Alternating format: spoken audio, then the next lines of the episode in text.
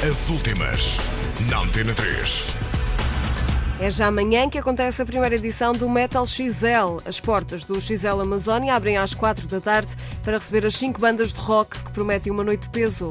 Bruno Brazão, da organização Antena 3, explicou o que o motivou a criar este evento. Isto tudo começou, claro, com a falta de locais e de, de ambiente para, para, para, trazer essas bandas, portanto, o, o death metal uh, madeirense, muitas bandas aqui de garagem, mas sem local.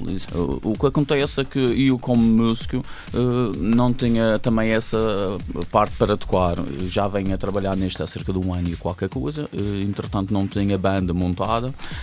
agora, com a banda montada e com algum trabalho para apresentar, portanto, pus logo essa, essa dificuldade e comecei a dar mãos à obra, juntamente com algumas ideias, e, e fomos montando. Isto é um trabalho que já vem a ser feito há oito meses. Metal XL com Psychological Pain, Cadavra, Thorns of Island, Carry On Crown e Winternal. As últimas, na Antena 3.